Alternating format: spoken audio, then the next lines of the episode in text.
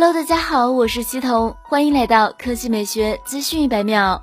今年年初，小米官方宣布最后一款性价比手机小米九。一段时间，这部手机广受好评，并且一度形成一机难求的盛况，也被称作骁龙八五五标杆级别产品。不过近日，这款产品已经正式在小米官网下架，官网已经无法搜索到小米九这款设备。距离小米九今年二月份发布至今，仅仅过去了九个月左右的时间，它的下架也代表着小米的高性价比时代结束，正式冲击高端产品之路。小米现在官网搜索小米九，只能搜索到小米九 Pro 五 G 和小米 CC 九 Pro 两款产品。就算是搭载骁龙七三零 G 处理器的小米 CC 九 Pro，也是三千元档的手机。这也正式宣告着小米手机以后再也不会那么便宜了。小米也表示，以后小米会保持冲击高端产品的品牌形象，和自家主打性价比的红米手机分界线明朗。